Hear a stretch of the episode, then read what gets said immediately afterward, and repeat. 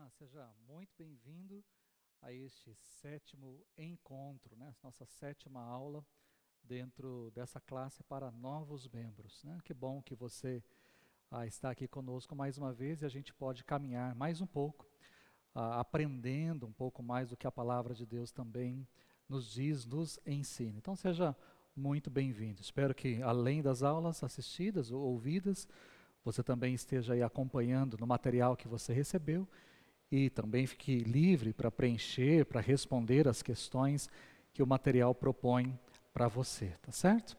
Hoje, nesse sétimo encontro, nós vamos falar sobre como vencer as tentações. Se na aula anterior falamos sobre oração, nós vamos falar, seguir um pouquinho nessa mesma linha e vamos falar sobre como vencer as tentações. Primeiro, vamos dizer o que é ser tentado, né? Tentação.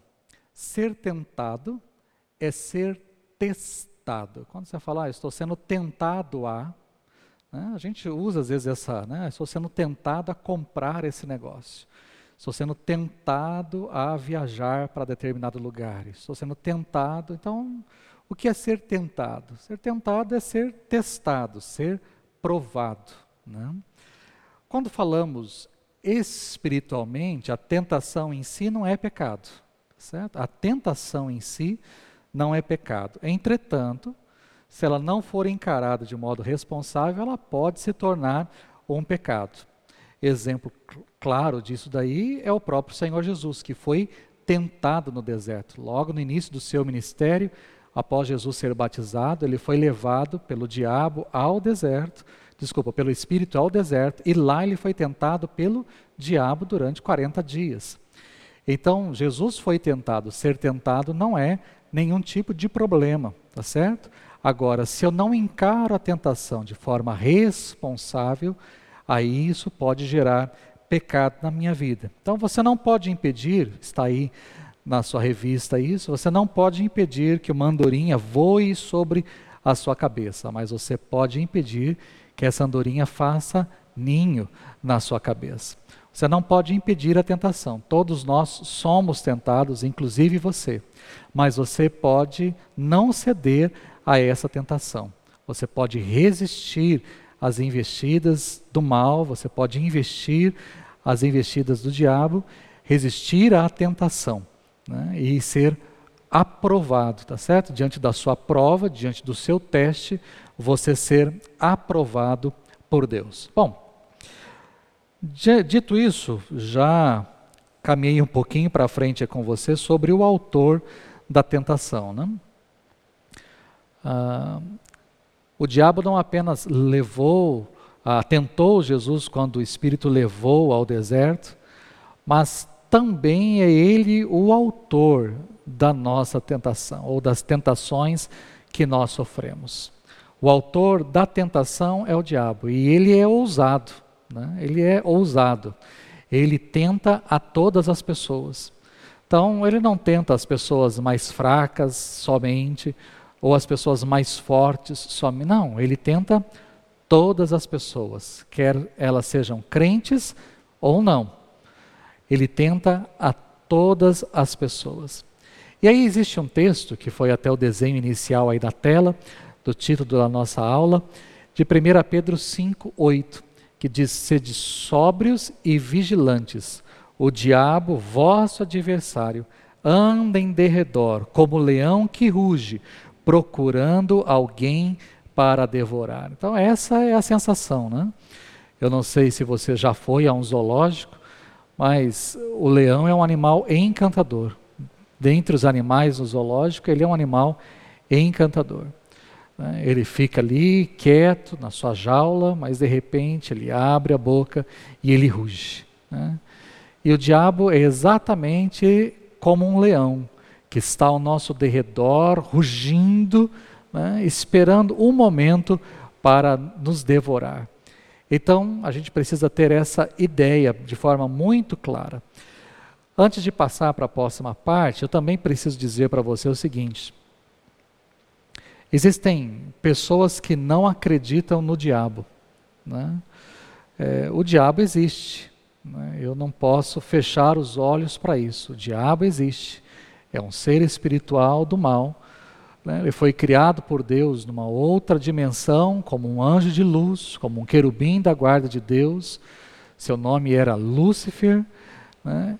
mas ele se rebelou contra Deus, quis tomar o lugar de Deus, quis ser maior que o Altíssimo, e Deus então o, ah, o expulsou dos céus e Jesus mesmo afirma, dizendo que eu vi Satanás cair como um raio dos céus. Ele caiu na terra, ele foi banido dos céus. Então, ele é um ser que, por mais que os nossos olhos não enxerguem, ele é um ser que existe e está presente em muitos momentos. Né? Então, não é alegoria, não é fantasia do texto, ao dizer que o diabo, que é o nosso adversário, está ao nosso derredor, rugindo como um leão.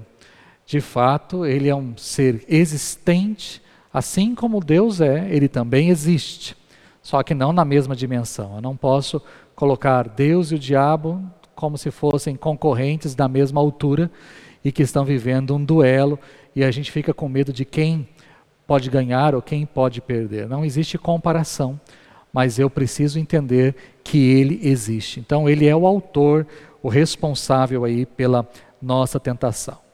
Seguindo, a gente precisa conhecer quais são as fontes da tentação. E quais são as fontes da tentação? A primeira fonte aí é o próprio diabo. Né?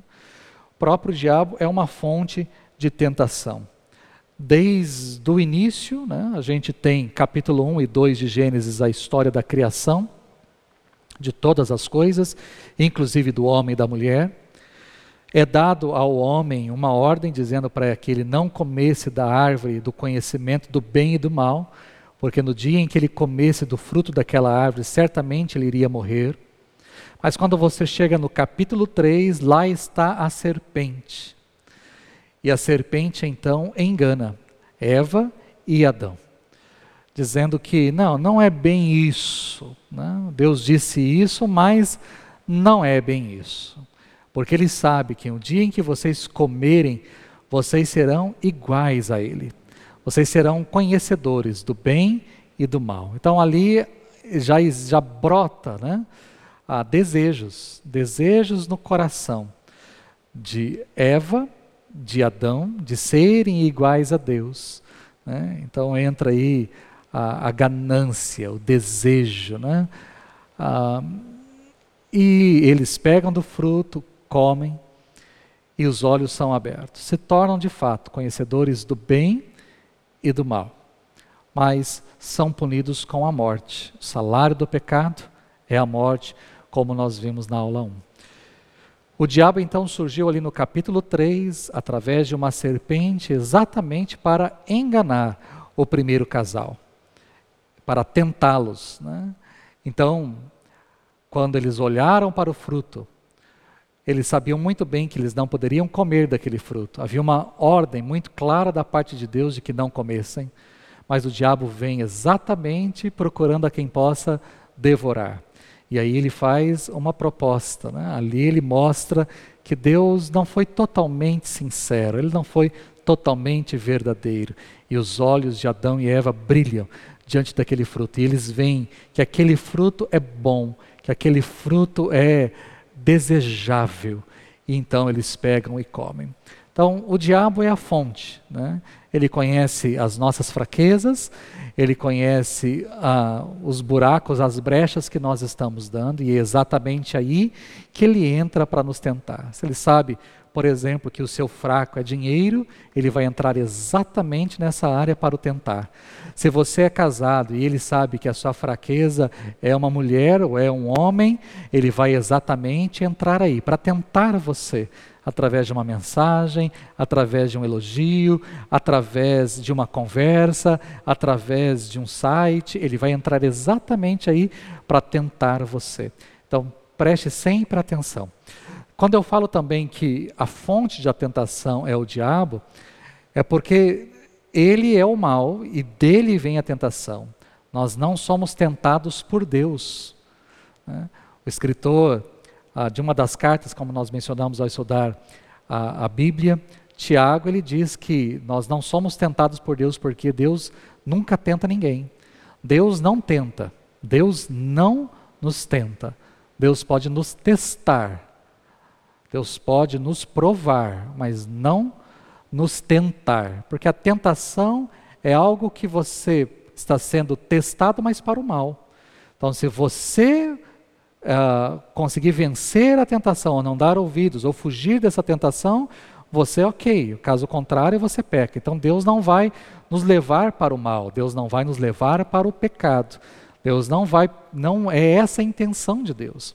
Então Deus não tenta ninguém, ele pode nos testar, nos provar para sermos aprovados por ele, mas não tentados, porque Deus não quer que nós caminhemos para o mal. Então, Satanás é a, a, fonte, talvez a fonte principal, mas a fonte aí da tentação. Uma segunda fonte é a carne, né, o que nós chamamos aí de velha natureza. Nossa natureza caminha para o mal, a nossa natureza. Nós somos levados para o mal. É, então, essa natureza pecaminosa, a palavra de Deus chama de carne. É a carne. Ela é a responsável pela nossa tendência, pelos nossos desejos. Né? Então, é a velha natureza. Quando nós nos convertemos, nós nascemos de novo, como já vimos, nós temos uma nova natureza, um novo homem. Né? Mas existe um velho homem, existe uma velha natureza. E é quanto a isso que nós temos que lutar. Né? Então, aquilo que eu fazia e gostava. Né? E aí agora a palavra de Deus, o Espírito me convence que eu não posso fazer mais. Eu sou ensinado de que eu não posso fazer mais. Mas a carne, o desejo continua. Então é uma luta. Né? É uma luta ah, entre a carne e o espírito. Há uma luta constante. Paulo expressa exatamente isso. O mal ah, que eu não quero fazer, eu acabo fazendo, e o bem que eu quero fazer, eu não consigo fazer. Ou seja, nós sabemos o que é bom, o que a gente tem que fazer, mas muitas vezes nós não conseguimos. E aquele mal que a gente não gostaria de fazer, de repente a gente faz. Então temos que tomar cuidado, porque essa velha natureza, a carne, está muito presente e forte, dependendo daquilo que você faz, se você a alimenta, se você né, a nutre, com toda certeza ela vai ficar forte a ponto de vencer. Então, a carne também é uma fonte de tentação. E o mundo, né? A outra fonte aí é o mundo. Não o mundo no sentido físico, não o mundo. Não o planeta Terra, não é sobre isso que eu estou falando. Mas sobre um sistema. Quando a Bíblia fala de mundo, né, em muitas vezes, não na maioria, não posso dizer isso, mas em muitas vezes é o sistema. É, por que, que eu falo em muitas vezes? Quando João 3,16 diz que Deus amou o mundo, não é o sistema, mas as pessoas. Né? Deus amou o mundo, se referindo a mim e a você, às pessoas deste mundo. Deus amou o ser humano, Deus amou a humanidade. Isso quer dizer mundo em João 3,16. Mas quando, por exemplo, nós chegamos em João, 1 João capítulo 2, verso 15, que está aí na sua revista, que diz, não ameis o mundo, nem as coisas que há no mundo. Ah, aí está se falando de sistema. Não ameis o mundo. Ah, mas Deus amou o mundo. Não, Deus amou pessoas, Deus amou a humanidade. Aqui João se refere ao sistema. Não ameis o mundo, não ameis o sistema deste mundo, não ameis a maneira como este mundo se comporta, não ameis o jeito deste mundo ser, não ameis os valores deste mundo. Então, é quanto a isso que João está dizendo para nós não amarmos o mundo, porque o mundo é uma fonte de tentação. Somos tentados então à frente de um computador, somos tentados à frente de uma revista, somos tentados ah, diante da corrupção existente, até mesmo no nosso trabalho, no ambiente que nós vivemos, somos tentados. Então, ah, eu sou um aluno, estou numa escola, num ensino médio ou numa faculdade, sou tentado, porque todo mundo cola, eu sou tentado a colar. Reparou? É o sistema. Ah, eu estou lá no meu trabalho e aí lá no meu trabalho as pessoas pegam um produto aqui, pegam uma mercadoria ali, pegam dinheiro aqui, há um desvio aqui, há uma nota fria aqui, é um recibo falso ali, então esse é o sistema.